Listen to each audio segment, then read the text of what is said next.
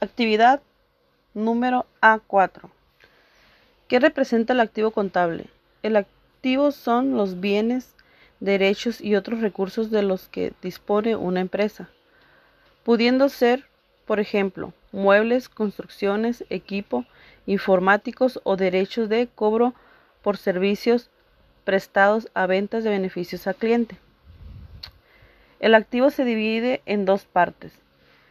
Número 1. El activo no, corriente o fijo. En este grupo se incluye aquellos bienes y derechos que se mantendrán en la empresa durante más de un año. No se adquiere para sus ventas o, o comercialización. Ejemplo de activo no corriente serían la maquinaria o bienes inmuebles.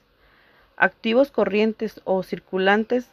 Aquí se incluye los bienes y derechos que permanecen en la empresa menor, menos de un año. Es decir, se adquiere con el fin de venderlos o construirlos a plazo a corto plazo. Por ejemplo, serían las existencias.